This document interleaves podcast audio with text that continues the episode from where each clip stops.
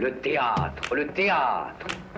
Voulez-vous savoir ce que c'est que le théâtre Euh, le théâtre, c'est un art du moment. On est en rapport direct avec les spectateurs. Pièce détachée, il faut que le théâtre présente une autre forme, une autre manière de vivre. Tous les lundis de 20h à 21h. Finalement, le théâtre n'existe que par le regard du spectateur qui le fabrique. Sur Radio Campus Paris. Le théâtre est pour tout le monde, pour vous comme pour les autres. Faut pas être exclusif. Bonsoir à toutes, bonsoir à tous, bienvenue dans Pièces détachées, l'émission consacrée aux arts vivants en Ile-de-France de Radio Campus Paris. Ce soir, c'est une émission exceptionnelle qu'on vous propose à double titre. Tout d'abord, nous avons le plaisir de recevoir Emmanuel Laborie et Jennifer Le Sage David, co-directrice d'IVT, International Visual Theatre, pour parler du premier théâtre en France dédié à la langue des signes, aux arts visuels et corporels. Je disais à double titre parce que cette émission est retransmise également en direct sur Facebook Live pour le public sourd et malentendant. Le tournage a commencé, vous pouvez nous suivre sur notre page Facebook officielle. En deuxième partie d'émission, on vous parlera des spectacles suivants. À nous deux maintenant, spectacle conçu et mis en scène par Jonathan Capdevielle, présenté à Nanterre-Amandier jusqu'au 3 décembre. Les Monstrueuses, un texte de Leila Anis, mis en scène par Karim Amish, présenté à la Maison des Métallos jusqu'au 2 décembre. Et Simbalta, un spectacle écrit et mis en scène par Elisa Schramm, présenté au théâtre de la, de la Reine Blanche jusqu'au 28 novembre. Pièces détachées, les arts vivants à la radio. Camilla, à toi l'honneur pour ton premier édito. Je viens d'ailleurs. Je viens du faux pays de Dalida, les pays des pâtes et de Romeo Castellucci. Quand je suis arrivée ici, en France, je savais juste dire pain au chocolat. C'était pas beaucoup, mais c'était les strict nécessaire pour ma survie. Au début, tout était flou pour moi. J'ai nagé dans un océan des sons et je vous trouvais tous un peu froids. Mais petit à petit, votre langue m'a conquise. Elle est rentrée en moi comme un poison par un mécanisme mystérieux et depuis, miracle. On peut se parler. Je suis ici comme dans mon pays. Ma langue se mélange à la vôtre pour créer un joli cocktail qui me fait tourner la tête. Désormais, j'ai besoin des deux langues pour tout exprimer. Quand je suis fâchée, par exemple, je parle seulement français. Je prends de la distance. Je suis si forte que je peux même corriger tes fautes d'orthographe. Toutes mes certitudes des petites polyglottes prétentieuses ont basculé dangereusement jeudi soir, quand je suis arrivée à l'International Visual Theatre, un lieu où tout le monde parle d'une autre façon. J'en avais pas trop compris avant d'y mettre les pieds. Des amis m'attendaient là-bas. Je propose de prendre un verre et ils m'ont répondu en ricanant Essaye. Et alors là, vite, j'ai compris que j'étais à nouveau l'étrangère, celle qui vient d'une terre barbare, celle sans mots. C'était la panique. Heureusement, mon dépaysement a été vite dépassé par une atmosphère des fêtes foraines. Autour de moi, beaucoup de gens parlent avec leurs mains, mais pas du tout dans le silence. Il y a un sacré bordel. Tous rigolent et s'agitent.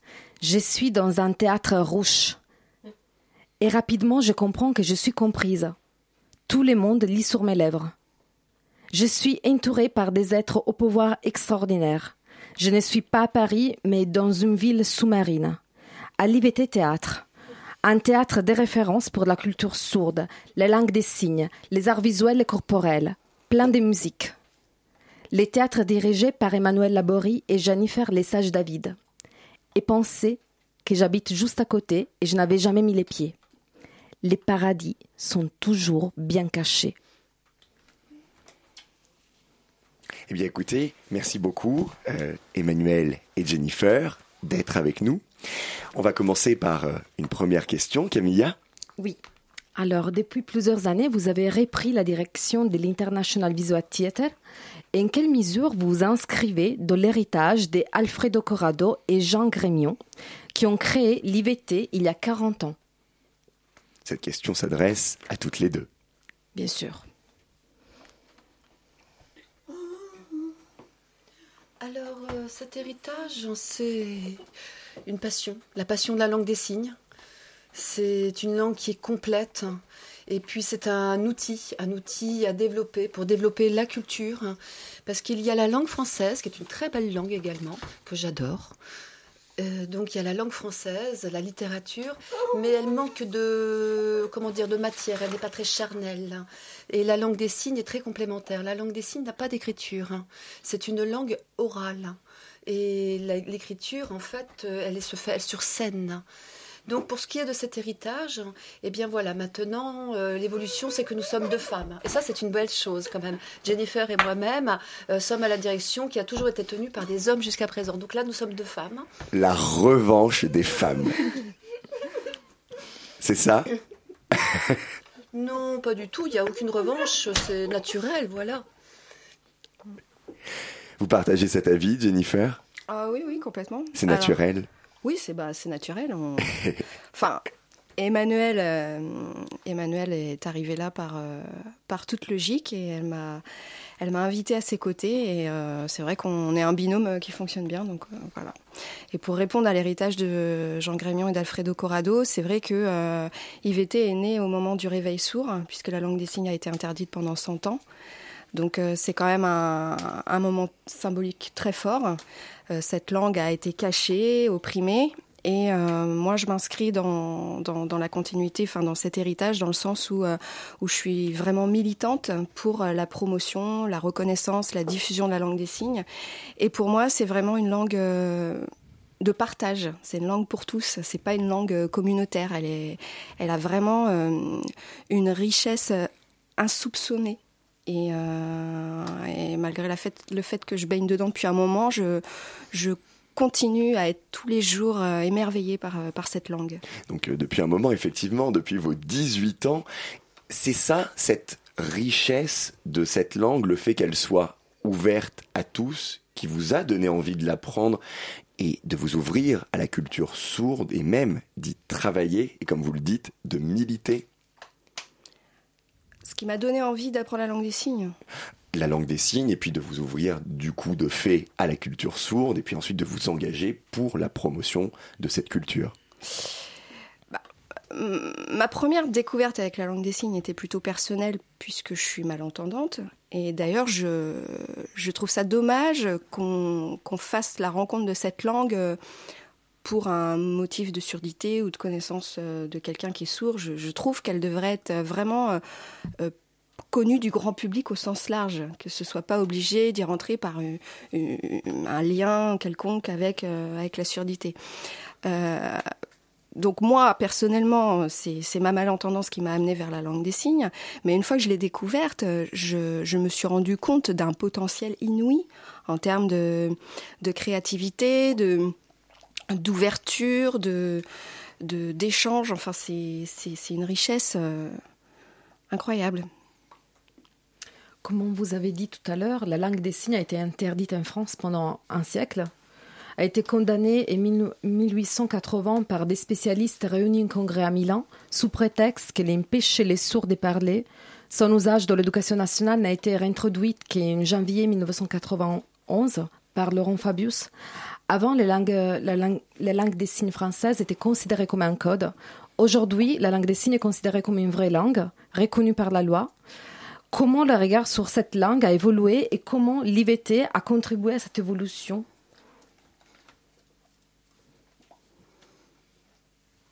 Oh là, oh là. Ça, c'est une question pas facile. Hein. Très franchement, et pas simple. Euh, l'évolution, oui, il y en a eu et pas. Euh, moi, j'ai un reproche, à faire euh, à la France, c'est que les papiers, ça ne suffit pas. Il faut également des décrets d'application. Et pour moi, les plus importants, ce sont ces décrets d'application et non pas les lois.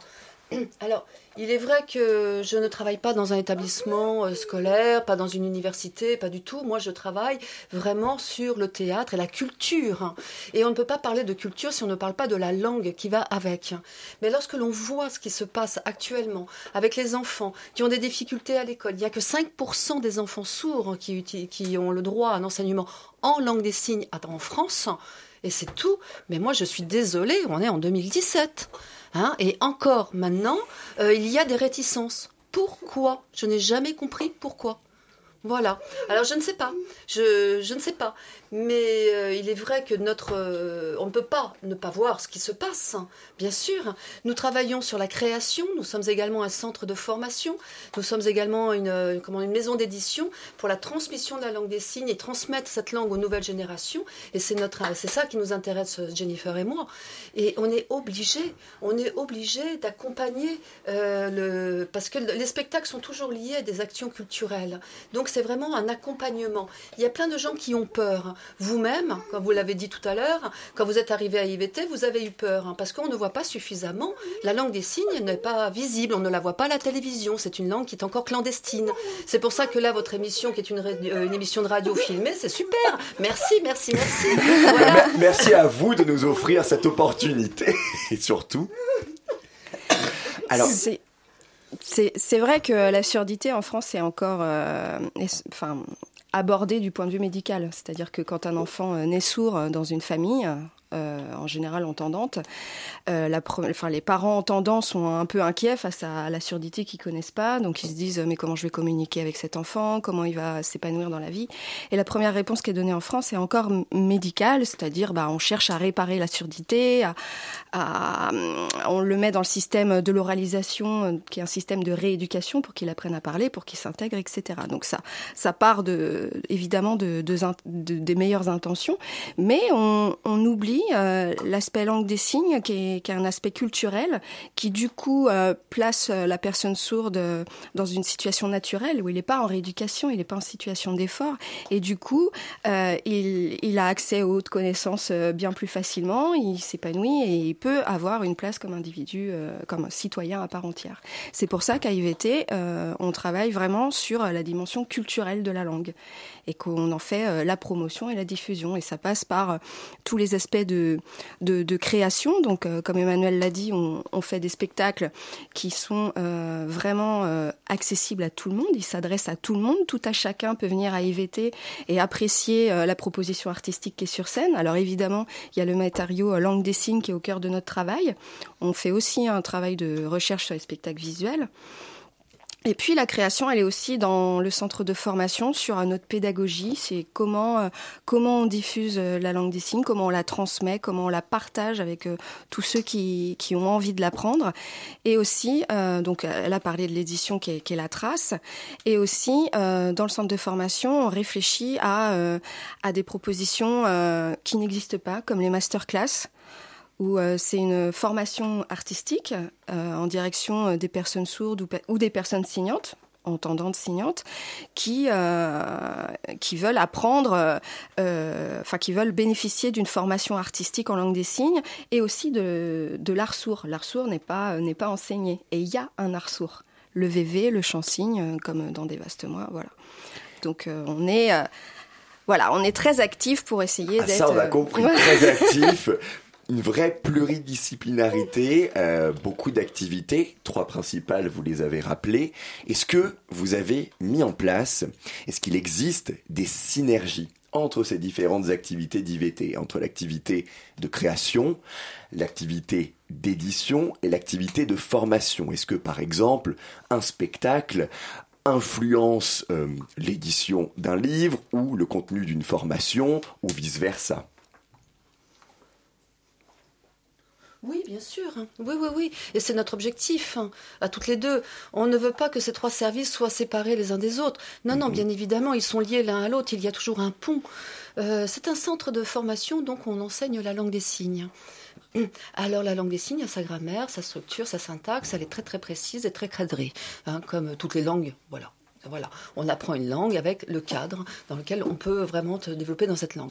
Le côté artistique, c'est d'essayer justement de, comment dire, d'étirer ce cadre, hein. c'est d'essayer de le transformer. Et donc, en fait, la formation nourrit la création et la création nourrit la formation. Bien sûr, il y a, dans la création, il y a des éléments qui sont pris par les formateurs comme outils pédagogiques. Ce qui est plus difficile pour moi, c'est avec l'édition, parce que c'est une forme d'écrit. Donc on passe d'une langue à une autre langue. Et on ne voit pas du tout la langue des signes dans l'écrit. C'est là où c'est beaucoup plus difficile. Or, maintenant, quand même, avec les nouvelles technologies, et puis le bon qu'elles ont fait, on peut en profiter avec le numérique pour développer le visuel. Donc voilà, là, il y a vraiment des liens à créer et on cherche à justement comment les, mettre en place.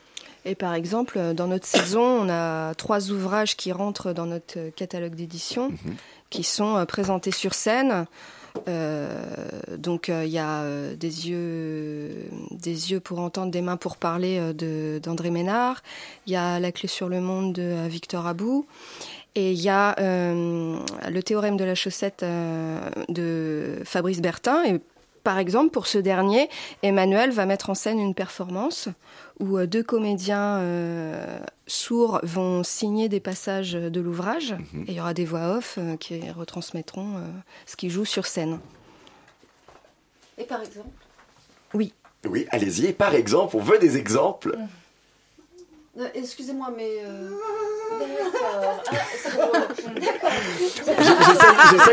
Bon, alors, je le raconte à nos auditeurs. Laura, tu peux même filmer parce que c'est très intéressant. Bref, nous sommes en direct. On ne va pas interrompre le direct pour de la musique. Je viens d'y penser. Donc, je voulais passer discrètement au réalisateur un message. Pas de musique, sauf à la fin de l'interview. Tout le monde est au courant. Il n'y aura pas de musique jusqu'à la fin de l'interview. Poursuivons l'interview. Emmanuel, les exemples. Oui. Euh, là, au, mois de mai, nous avons fêté les 40 ans d'IVT. Mhm.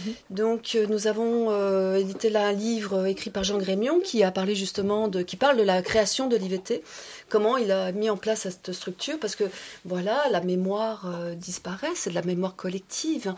mais il y a la mémoire du corps, mais il faut quand même des choses qui restent pour les transmettre. Moi-même, il y a des choses que je ne connaissais pas. Quand j'ai lu le livre, j'ai dit, ah oui, effectivement, mais j'étais toute petite, moi, à l'époque, hein. j'avais 7 ans, hein. j'étais encore une gaminette, donc euh, voilà, j'étais toute petite, petite.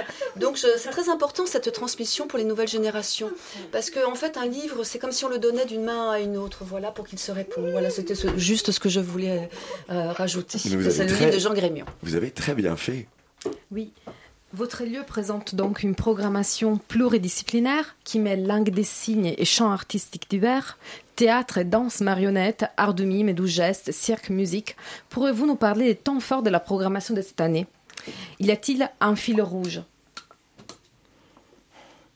La femme. ah Les femmes, la femme. Allons-y, les femmes.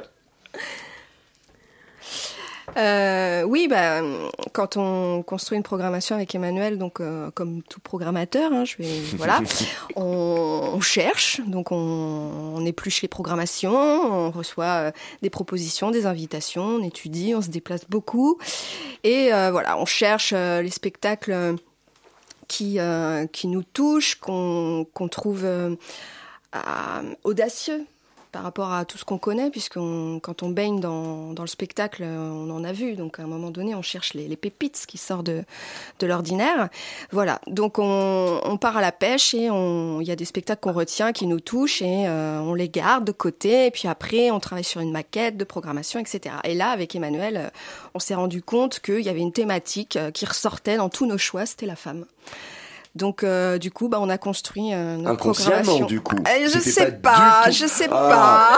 pas. un inconscient qui s'est bien manifesté en tout cas. Voilà. Et puis euh, bon, bah il y a notre production euh, de l'année qui est mois mis en scène par Joanny Berthe en collaboration avec Emmanuel Laborie, Yann Rabalan, The Delano Orchestra et, et, toute la compagnie qui a travaillé sur sur ce beau spectacle. Et, et Emmanuel est, est la, la, figure phare du spectacle puisque c'est un, spectacle-concert où elle est euh, chansigneuse.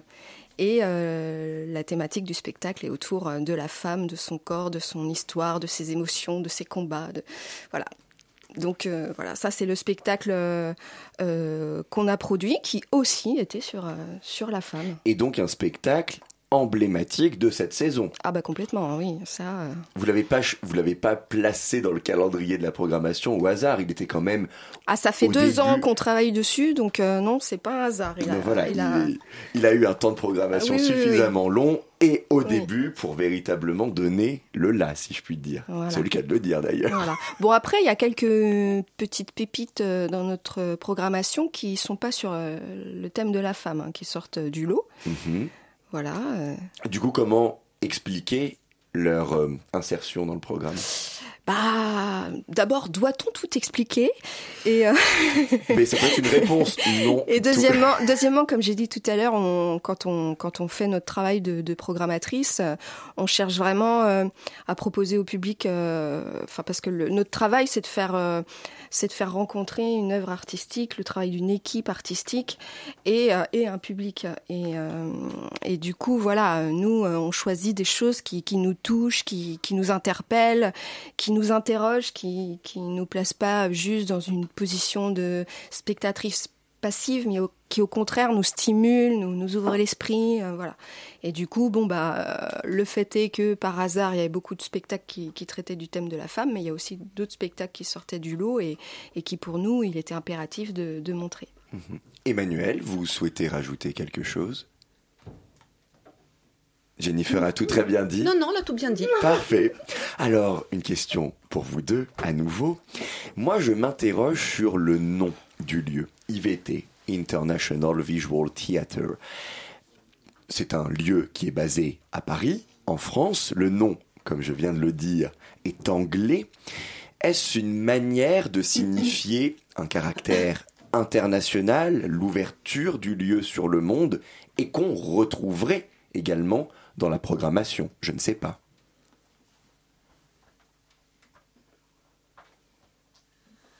Alors c'est vrai que beaucoup de personnes m'ont demandé à changer ce nom et ce nom et je n'ai jamais voulu parce que c'est un nom qui est connu à travers le monde entier. Alors les entendants le connaissent beaucoup moins bien sûr et c'est là où nous devons travailler à la communication parce que c'est un lieu qui s'adresse à tous, hein, les sourds et les entendants. Les sourds le connaissent. À travers l'Europe, euh, moi ce que je peux dire c'est que des lieux culturels développant la langue des signes, il y en a trois.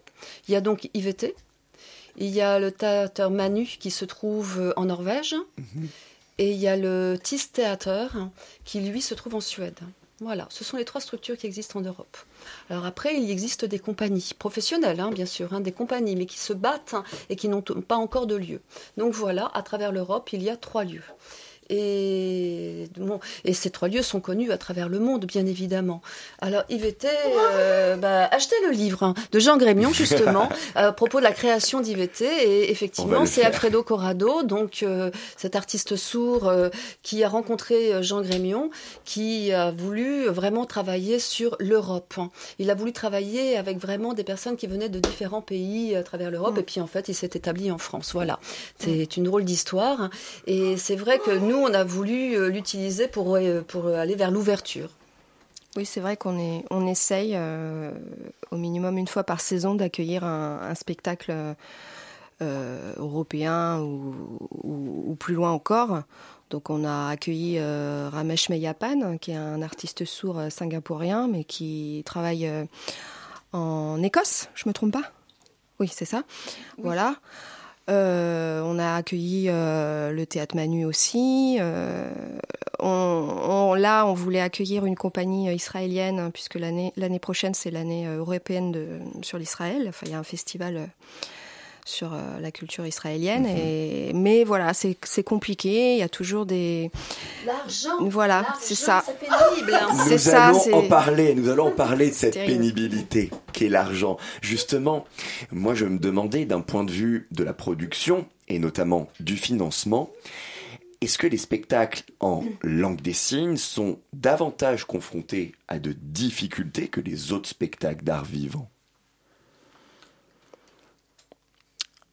Euh, d'autres difficultés bah, on partage tous, tout, tous, toute la, tout le champ culturel partage la même difficulté, c'est-à-dire que c'est pas un secteur où, où l'argent euh, coule à foison. Il faut aller le chercher, il faut, faut, faut, faut, trouver différents partenaires. Euh, le spectacle est forcément déficitaire. Hein, c'est c'est son essence de voilà de fonctionnement. Maintenant, c'est vrai que nous, comme on travaille en deux langues, ça coûte plus cher. Ça, c'est vrai. Donc plus de difficultés pour le financement. Bah, ça coûte plus cher. Donc voilà. Il y a, vous voyez, on travaille avec euh, une interprète qui, mhm. est, qui, est, présente. Bah, c'est pareil sur les créations bilingues. Euh, tout le monde n'est pas bilingue dans les équipes. Mhm. On aimerait bien d'ailleurs. C'est pour ça qu'on travaille à la promotion et à la diffusion à grande échelle de la langue des signes, pour que toute la France soit bilingue. Ça nous arrangerait. voilà. Et... mais, nous là on commence, hein. on essaye de, on regarde un peu, on essaye, ok ça ça a l'air de vouloir dire ça, on, on commence. C'est vous, vous commencez à faire votre travail justement, ça marche. Non, mais voilà, donc euh, oui, ça, coûte plus cher parce que, euh, bah déjà, euh, comme je l'ai dit, voilà, on travaille avec des interprètes. pour, pour faire le lien entre les équipes. Il y a aussi un travail d'adaptation, puisque quand on choisit un texte littéraire, on l'adapte en langue des signes. Donc ça, ça existe dans d'autres langues, hein, mais voilà, il y a le travail d'adaptation. Et même pour la communication. tout à fait. Pour la communication, comme on veut s'adresser à tous les publics, il faut qu'il y ait et la langue des signes et le français, donc vidéo et texte. Donc on est toujours dans le bilinguisme. Mhm. Et il y en a pour qui ça ne semble pas naturel, mais pour nous c'est une règle d'or, hein. c'est notre méthode de travail. Et de façon à pouvoir rendre toutes nos activités accessibles et pour permettre à chacun de venir à IVT. Mhm. C'est vrai que IVT est soutenu euh, par l'État, Hein, quand même, et par la DRAC, euh, par la ville de Paris, ainsi que par le conseil régional. Donc on a trois partenaires, et ça depuis euh, longtemps. Alors les débuts n'ont pas été faciles, mais ça a bien bien évolué. On a fini par bien euh, se connaître, donc maintenant ça se passe bien. Quel soutien il vous apporte? Un soutien financier essentiellement?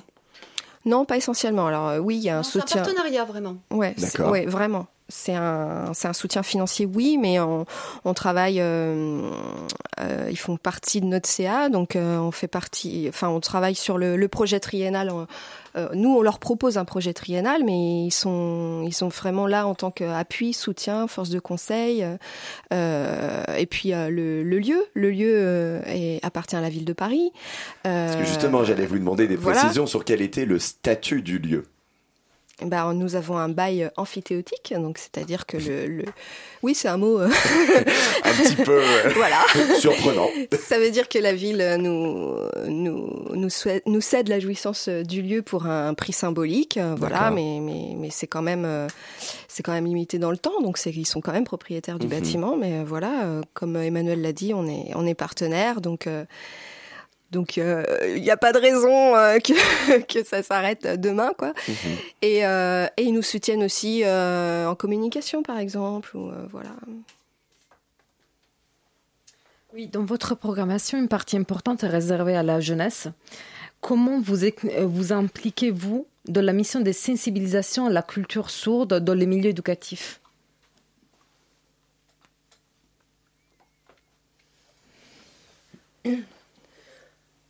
Alors avec Jennifer, nous avons euh, rédigé un projet et c'est vrai que là, sur notre nouveau projet, nous voulons nous adresser aux jeunes générations. Comme je le disais tout à l'heure euh, avec les écoles, bon voilà, nous avons bien sûr un travail euh, qui se déroule dans les établissements scolaires pour de la sensibilisation auprès d'enfants entendants, mais également aussi pour des enfants sourds qui ont des, besoins. En ce qui concerne les nouvelles générations, nous y réfléchissons pour comment les accompagner, notamment les compagnies émergentes. En France, il y en a maintenant euh, plusieurs et euh, donc nous menons un travail euh, assez proche. Ils mènent des recherches autour de la langue des signes, comment l'utiliser sur un plateau, comment mélanger les deux langues, parce qu'en fait, il n'y a pas une règle, hein. il y en a plusieurs et justement, l'art permet de pouvoir explorer énormément de facettes. Mais simplement, voilà, ces compagnies émergentes, n'ayant pas de lieu, elles ont des difficultés. Donc nous, en fait, on leur permet de venir en résidence à IVT, c'est-à-dire qu'on leur prête un espace de travail avec de la technique, de façon à les soutenir dans leur travail pour leur permettre d'avancer. Et lorsqu'on a vraiment un projet qui nous semble très intéressant, nous le programmons. Et c'est très très important. C'est très important pour IVT, c'est très important pour Jennifer et moi-même. Il n'est pas question que ces compagnies émergentes euh, meurent aussitôt. Il faut vraiment qu'elles puissent perdurer. Et tout à l'heure, euh, Jennifer vous le disait, donc on met en place des masterclass, tout simplement parce que les, les, sourds ont des difficultés à suivre des études artistiques. Et donc, en fait, nous serons un lieu où nous pourrons leur apporter un outil de travail. IVT, et ce depuis 40 euh, ans maintenant, travaille autour du corps sans la parole. Donc, comment le corps raconte voilà, comment le corps raconte une histoire sans passer par une langue, que ce soit le français ou la langue des signes.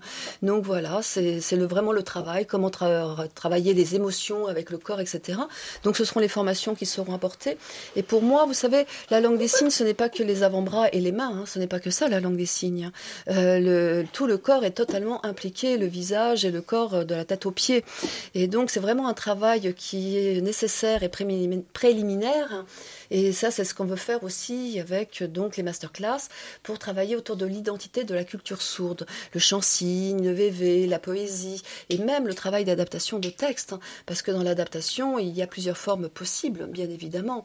Euh, bon, vous le, comme vous le savez, lorsqu'on lit un texte en anglais, par exemple de Shakespeare, il y a eu plusieurs adaptations, plusieurs traductions, et on peut trouver des différences entre l'une et l'autre. Hein. Et chacun apporte de toutes les façons sa propre couleur, hein. euh, par, euh, par son, ses son histoire, ses connaissances, euh, comment est-ce que l'on va transposer l'humour d'une langue à une autre, parce que ça n'est bien sûr pas des traductions de mot à mot, parce qu'on va, on va perdre l'humour. Et puis en plus, on n'est pas là pour faire de la pédagogie, euh, c'est vraiment, on est là pour travailler sur la culture et l'artistique, comment transmettre l'humour, euh, l'émotion, etc. Et ça, bon, ce sont des outils et des méthodes qu'il faut pouvoir apporter aux jeunes générations pour leur permettre après de les utiliser. Et c'est vrai que pour nous, c'est très important de travailler pour les générations à venir. Comme ça, on pourra dormir tranquille.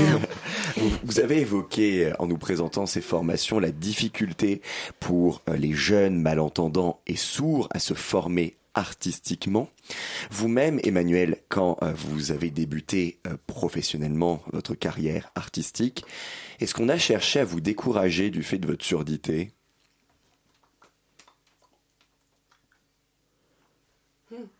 À votre avis?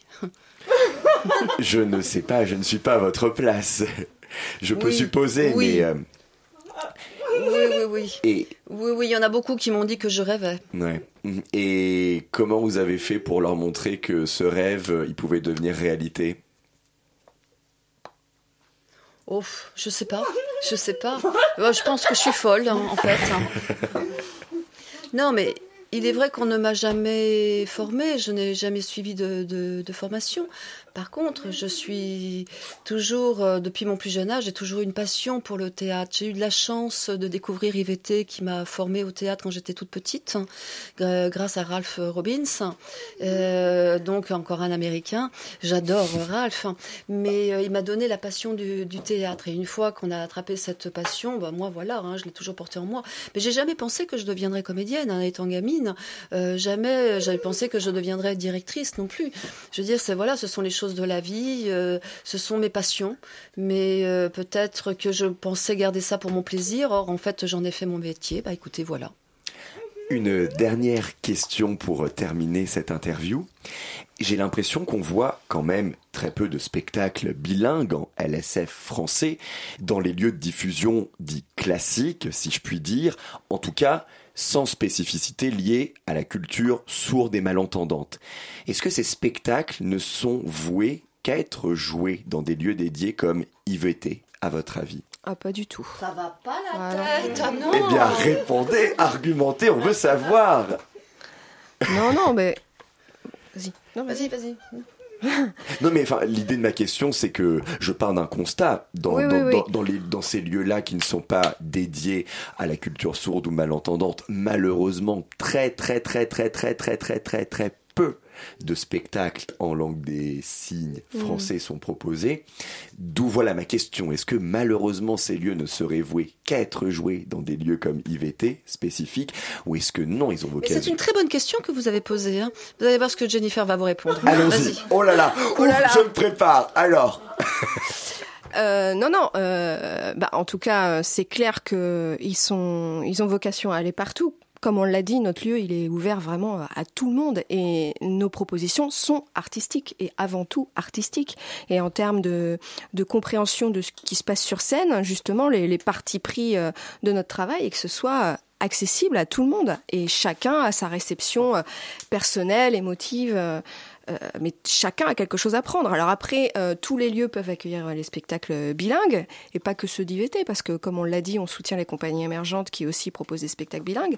Après, ça appartient au choix, au choix des, des, directeurs et des programmateurs de salles. Mmh. Euh, nous, en tout cas, euh, on a de plus en plus de liens avec avec les, les, autres théâtres. Euh, là justement, euh, je suis en train de, de, travailler à la construction de la tournée de, de Dévaste-moi et il y a beaucoup de programmateurs qui ont manifesté leur intérêt pour ce spectacle. Donc des euh, lieux qui n'ont pas du tout l'habitude de mais programmer. pas du tout des, des, scènes nationales, des des des enfin tous les lieux. Mm -hmm de théâtre, non, non, qui sont venus. Il y a quand même. Et par exemple, bon, Clermont-Ferrand, mm. Euh, oui. Donc jusqu'à présent, lors des créations d'IVT, elle se faisait toujours à IVT.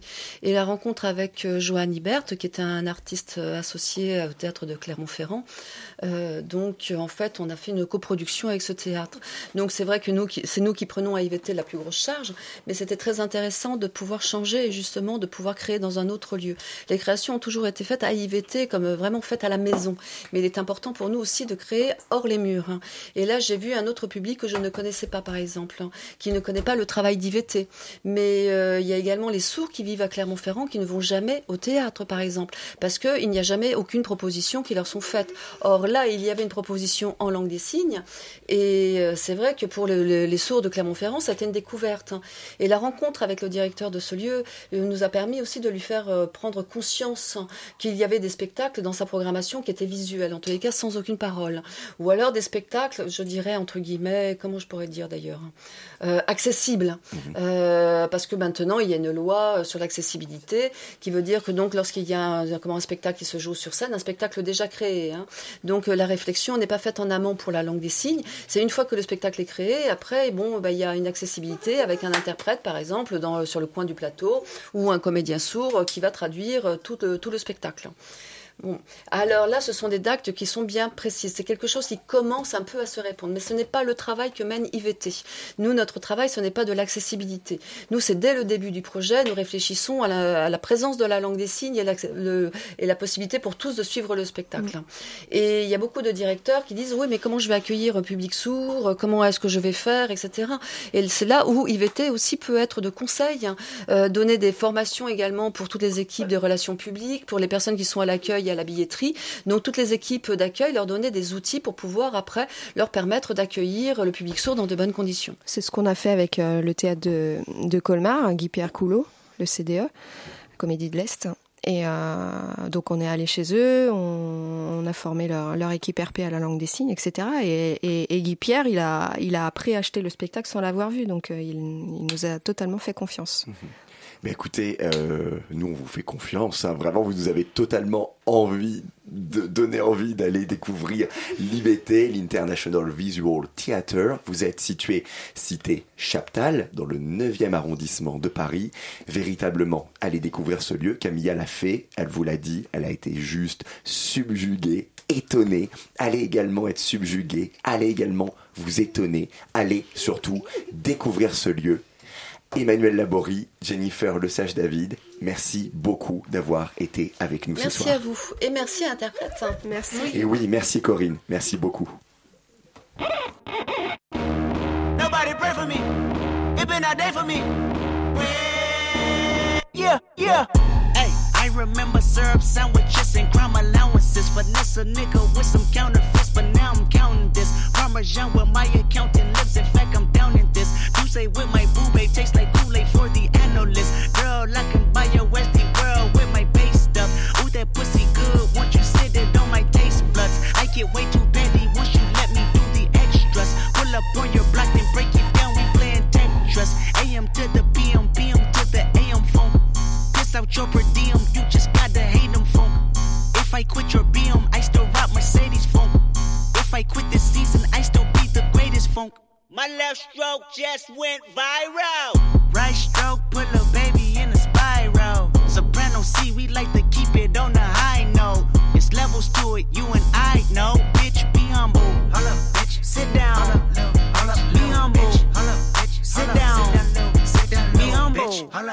sit down. Be humble. Sit down.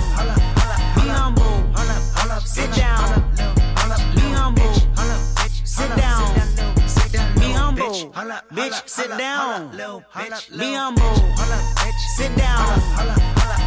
Who that nigga thinking that he frontin' on that man? Get the fuck off my stage, I'm the Sandman. Get the fuck off my Play, fucking up your whole life. I'm so fucking sick and tired of the Photoshop. Show me something natural like Afro with your pride. Show me something natural like ass with some stretch marks. Still a take you down right on your mama couch in polo socks. Hey, this shit way too crazy. Hey, you do not amaze me. Hey, I blew cool from A.C. ACA. Obama just page me. Hey, I don't fabricate it. Hey, most of y'all be faking. Hey, I stay modest about it. Hey, she separated. Ayy, this that great poupon, that Avion, that TED Talk. Ayy, watch my soul speak. You let the meds talk. Ayy, if I kill a nigga, it won't be the alcohol. Ayy, I'm the realest nigga after all. Bitch, be humble. Hold up, bitch. Sit down. Hold up. be humble. Hold up, bitch. Sit down. Sit down, be humble. Bitch, holla, bitch sit down. Holla, little. Be humble. Holla, bitch. Sit down. Holla, holla, be humble. Holla, holla, sit down. Holla, little, be humble sit down. Be humble. Bitch, sit down.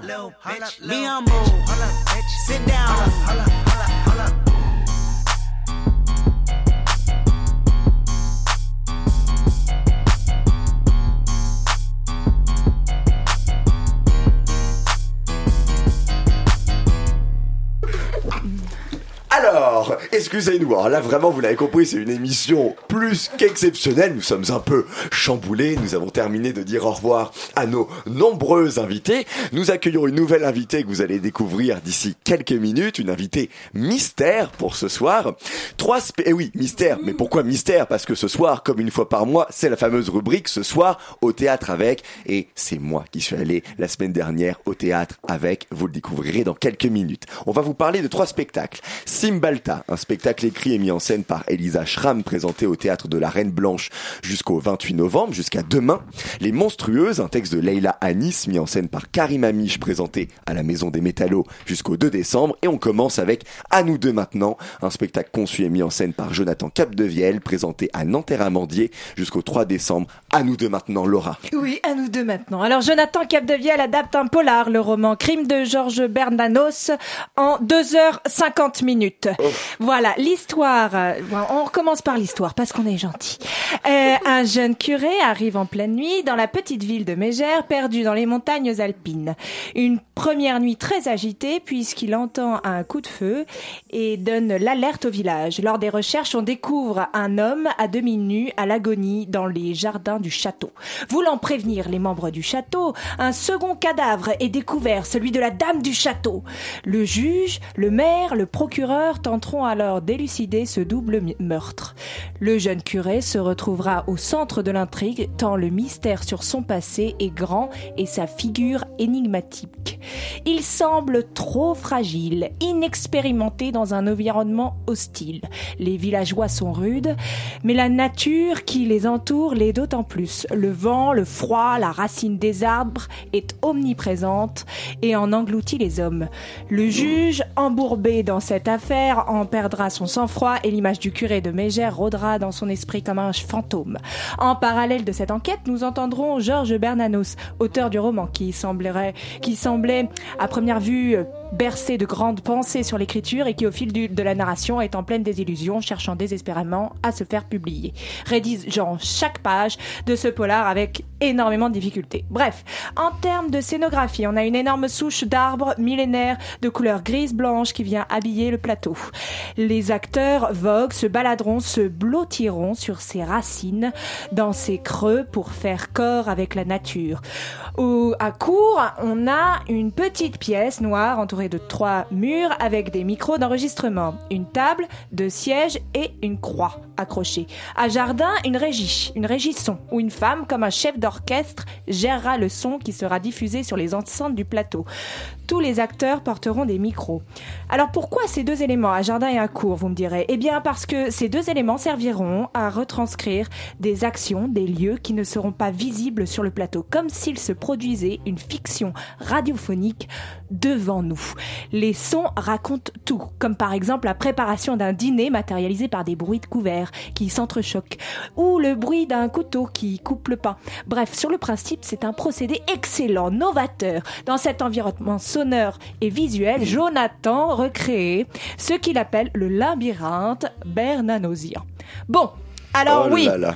en Oh fait, là aussi bien dans la dramaturgie que dans le procédé, on cherche tellement la sortie du labyrinthe qu'à un moment, on la cherche plus du tout. Dans la narration, tout devient très compliqué à suivre, bien entendu, parce que beaucoup, beaucoup, beaucoup de digressions. Et tu L'histoire. deviens aussi vache que moi, dis donc. Ah bah non, alors non, non, non, non. Alors attends, attends, ah, oui, bon, non, je suis pas très vache. C'est-à-dire que, en fait, T'en l'histoire. prends le chemin, quoi. Bah, c'est-à-dire que l'histoire dont on a fait, dont je vous ai fait le pitch auparavant, est engloutie par les à côté. Le fil rouge disparaît, les figures. Alors, alors pourtant elles sont présentes. Les acteurs sont merveilleux, c'est drôle, un peu pathos, un peu misérable. Enfin, c'est assez mignon. Mais euh, le tout euh, fait que on n'est plus du tout en haleine par rapport à l'histoire. De super acteurs, on a envie d'être avec eux, mais en fait on n'y est plus du tout. Pour être très honnête, tout dans ce spectacle était prometteur, alléchant, mais l'utilisation à outrance aussi bien de procédés dramaturgiques que scéniques nous a conduit, nous spectateurs, à l'indigestion. Pourquoi, pourquoi 2h50 de spectacle, s'il vous plaît? En 1h30, ça aurait été magnifique, des acteurs géniaux, une superbe scénographie, mais 3 heures, ça ne se justifiait pas et surtout, ça a tout détruit. Et je suis très très malheureuse de le dire parce que c'est un metteur en scène qui est à suivre et qui a accompagné. Et ça me tue de le dire parce que vraiment, là, il a envoyé 16 acteurs au charbon et c'est, on l'a vu et les longueurs sont à n'en plus finir. Et malheureusement parce que je pense que ce mec est génial, mais il faut qu'il réduise son propos. Alors, qu'est-ce que t'en as pensé Tchous Rendez-moi mes 2h50. Rendez-moi mes 2h50. Non, on va lui Tchous, on ne te les offrir. rendra pas. On va lui offrir, un- je sais pas, faire une collecte pour lui offrir une montre, un chronomètre, je ne sais pas. Je suis navrée de faire le même constat malheureux que Laura. Tout est promet, tout était prometteur, belle scénographie, j'ai adoré la souche d'arbre, beau jeu de la part des comédiens, génial, mais tout se perd. J'étais perdue, perdue dans ce labyrinthe intemporel. Le temps, il s'est arrêté. Je, c'était quasiment une torture à la fin. Je voulais sortir. Oh, te dure sur la torture, mais non, Vraiment, je c'était pas une déteins trop torture. sur vous, les filles. hein. Alors Vraiment. attention, non, c'était pas une torture parce que je pense que vraiment ce mec est incroyable. Vraiment. Alors Bon. euh, bon, faites votre Donc, idée. faites votre- Donc non, je dis non à la longueur de cette pièce car rien ne justifie ces 2h50. Je me suis posé la question du pourquoi également. C'est dommage parce que l'histoire se perd, on se perd complètement. Bon, bah écoutez, allez vous perdre à Nanterre, Amandier, voir à Prenez nous le deux maintenant. Nouvelle création de Jonathan Capdevielle jusqu'au 3 décembre. On enchaîne avec Les Monstrueuses, un texte de, de Leila Nice, mis en scène par Karim Amiche, présenté à la Maison des Métallos jusqu'au 2 décembre. Est-ce que tu souhaites réclamer à nouveau ton temps, Tchous Non. Non. cette fois non. Non, je leur donne Tu mon leur temps. donnes. Je leur donne. Je donne mon temps à Ella, qui est une jeune femme de 30 ans. Ses règles ont 10 ans, de, ont 10 ans. Ses règles ont 10 jours de retard. Elle sait ce que ça veut dire d'avoir Alors là, dis donc, euh, les filles, 10, jours, 10 ans de retard, je sais pas Non. comment vous le viveriez, hein, franchement. Non, non, elle, euh, elle, elle a 10 jours de retard sur ses règles. Elle sait ce que ça veut dire des règles qui ne viennent pas en 2008. Il ne faut pas être bien intelligent pour comprendre ce que 10 jours de retard veulent dire la France, l'amour en 2008. Il faut avoir un peu de sottise en soi et assez de soleil pour le crier dans les rues à tue-tête. Ce que se dit est là. Elle va donc faire une prise de sang pour confirmer son doute devant le laboratoire d'analyse médicale et là s'évanouit lorsqu'elle découvre qu'elle porte la vie. En effet, elle attend un bébé. Après avoir perdu connaissance, Ella ouvre les yeux dans une chambre d'hôpital. Mais attention, nous ne sommes plus en 2008. Non, elle se réveille en 1929 dans la peau de son arrière-grand-mère. À la merci de sa perte de mémoire, tout au long de la pièce, Ella arpente son fleuve générationnel en, incarnant tour à tour quatre de ses ancêtres femmes. Zeina, née au Yémen en 1911, Jeanne, née en 1893, qui est son arrière-grand-mère, Rosa, née en 1913, la grand-mère d'Ella, Joséphine, sa maman, qui est née en 1971. Accompagnée de son médecin, elle va essayer de comprendre, remédier à son amnésie. Seule en scène, à l'exception de l'aide occasionnelle du médecin interprété par Karim Amish, Leïla Anis incarne avec brio ces femmes du passé. Ces portraits féminins charismatiques qui regorgent de détermination. Ce sont des femmes qui assument leurs conditions de femmes et de mères contre vents et marées. Je me suis laissé bercer par la poésie des mots. Je trouve que le seul en scène est une exploration périlleuse pour un comédien. Avec les monstrueuses, Leila Anis a su relever le défi avec une grande délicatesse et une grande beauté. J'ai été ébloui par sa beauté et sa capacité de métamorphose. J'ai adoré, je leur donne mon 1h, 1h30 de, 1h15 de, de théâtre. Cam- Camilla, t'en as pensé quoi, toi? Euh, moi, je suis assez d'accord euh, avec ta chronique.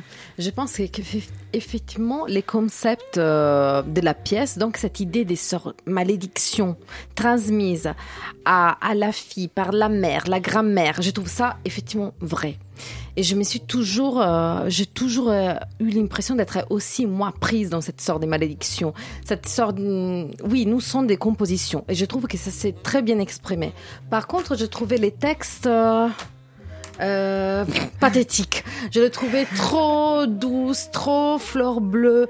Donc, euh, oui, à un certain moment, je ne pouvais plus. Je ne pouvais plus de ces histoires des mères, des femmes. Toi, t'aurais des... voulu qu'on chante ton heure et demie de spectacle. Non, Euh, non, non, non, non. non, non. C'était bien. Par contre, oui, peut-être trop douceâtre. D'accord, bon bah écoutez, euh, allez découvrir ça, allez voir si c'est effectivement un peu trop fleur bleue pour vous ou pas. Le spectacle Les Monstrueuses, un texte de Leila Anis mis en scène par Karim Amish, présenté à la Maison des Métallos jusqu'au 2 décembre. Et nous terminons avec Simbalta, spectacle écrit et mis en scène par Elisa Schramm, présenté au Théâtre de la Reine Blanche jusqu'au 28 novembre. Comme on dit, jamais deux sans trois. La semaine dernière, je vous parlais de mon deuxième coup de cœur de la saison. Et bien ce soir, je vous parle du troisième. Peut-être que, comme moi, le titre Simbalta vous fait penser à Simba, le personnage du dessin animé Le Roi Lion de Disney. Alors, je vous préviens, non, il ne sera pas question de félin, de, la, sa- de félin ou de savane africaine, mais d'un antidépresseur de référence dénommé donc Simbalta. Alors, bien qu'aucun médicament ne soit évoqué, on est plongé dans l'univers de la psychanalyse quatre jeunes femmes partagent avec nous des bribes de leurs séances avec leur psychiatre. Le même pour toutes. Il apparaît jamais, ce psychiatre. Enfin, si, c'est juste qu'il n'y a pas de personnage identifié comme tel, puisque nous, les spectateurs, nous jouons le rôle du psychiatre. Alors, même si j'ai trouvé que l'adresse était pas toujours très claire, très assumée de la part des comédiennes au public en tant que tel, c'est bel et bien à nous qu'elles confient leurs problèmes, leurs peurs, leurs réflexions sur la famille, l'amour, l'âge ou encore l'identité. L'interaction est bien dosée, je trouve. Malgré ce que j'ai dit, on comprend à qui la parole est adressée et l'adresse directe par sa durée elle ne suscite pas, comme cela peut arriver parfois, de la gêne de la part du spectateur. J'ai vraiment trouvé le dosage très bon. La question est posée, un temps parfaitement calculé est laissé et on passe à autre chose pour que à la fois l'adresse soit claire et ne pas mettre le spectateur dans une situation un peu d'embarras. Ce n'est pas toujours très agréable pour un spectateur d'être pris à partie. Le spectateur ne va pas nécessairement au théâtre pour cette interaction-là. Donc là, j'ai trouvé que c'était très très bien pensé. Le fait de, ok, on fait un spectacle interactif, on le propose, mais on va pas non plus l'imposer de force au, public. J'ai vraiment trouvé que c'était euh, très très bien réalisé. La parole aussi, elle est très bien maîtrisée. Elle incarne pas toutes les femmes, ces jeunes filles, mais malgré la choralité récurrente, mais chacune un personnage. Et malgré cette identification, elles sont aussi nous toutes et nous tous. Et ce que j'ai trouvé brillant, c'est qu'elles ont quand même réussi, malgré ce que je viens de dire parfois, à me faire douter sur leur identité. M'arrivait de me demander si, à certains moments, elles n'incarnaient pas en fait à tour de rôle également le psychiatre. Tout ça est bien évidemment maîtrisé, elle n'incarne jamais euh, le psychiatre. Euh, le, doute, il est inhérent à l'écriture, à la direction d'acteur et à l'organisation de cette, pa- de cette parole. Telles Descartes, les comédiennes sont rebattues et redistribuées et ainsi leurs propos. Les directions de rebattage et de redistribution sont euh, maîtrisées, plus que maîtrisées, elles sont précises au centre, au nord, à l'est et à l'ouest. On a donc une boussole qui se dessine, un losange scénographique délimité par les bancs sur lesquels nous sommes assis, les comédiennes à l'intérieur quatre cubes au milieu sur lesquels elles s'assoient, elles montent, elles prennent appui et qu'elles déplacent suivant la nouvelle distribution de la parole. Et à chacune de ces extrémités de ce losange, un miroir. D'abord découvert, puis recouvert d'un tissu pailleté doré. Et là, place à la deuxième partie du spectacle, la fête, sous leurs habits noirs. Alors le noir, c'est la couleur dominante de la scénographie. Ça participe, j'ai trouvé, à sa simplicité et à son efficacité. Ça embellit les comédiennes, ça les libère d'un certain apparat, vraiment on ne voit que le jeu, on n'entend que la parole. Alors malgré cela, il y a un moment, ça s'arrête, place à la fête aux paillettes, elles aussi, elles se revêtent d'habits pailletés dorés et elles se mettent à danser en slow motion. Je trouvais l'effet vraiment impressionnant, très bien réalisé. Je dis elle, en fait non, il, car un homme arrive, le personnage de Louis, le lien entre ces quatre jeunes femmes, alors là j'ai été moyennement convaincu par ce moment, par le fait qu'un lien ait dû être créé entre ces personnages. Moi le fait qu'elles se connaissaient pas dans la première partie, ça fonctionnait très bien et je m'en serais plus que contenté. On sent que la fête est un prétexte à cette connexion, un prétexte assez facile je trouve, que ce soit au théâtre, au cinéma, dans les livres, comme si la fête ça solutionnait tout, alors que franchement les fêtes c'est chiant, il se passe jamais rien de vraiment intéressant c'est une perte de temps. Bon, bref, vous l'aurez compris, j'aime pas faire la fête, j'aime plus faire la fête, c'est comme ça. Euh, mais malgré tout, malgré ce que je viens de dire, les comédiennes, elles restent justes, elles restent sincères, la mise en scène fidèle à sa réalisation de départ, c'est une proposition séduisante, n'est-ce pas, cher colocataire Pamela. Bonsoir Thomas Pamela. Pour la transition. Bonsoir Thomas. Eh bien écoute, je te rejoins en partie sur ce Ah. que tu viens de dire. Pas totalement parce que euh, moi j'ai ressenti plutôt une sorte de déception quand même par rapport euh, à la promesse du sujet. Pour moi, euh, on a démarré en entrant complètement dans la psychanalyse, en étant dans le cabinet avec le psychiatre. Et pour moi, c'était la promesse d'entrer dans une intimité, d'entendre ces femmes raconter, parler d'elles, euh, parler de leur rapport à elles-mêmes, voire même être dans le silence, parce que dans la psychanalyse, le silence est aussi important que la parole.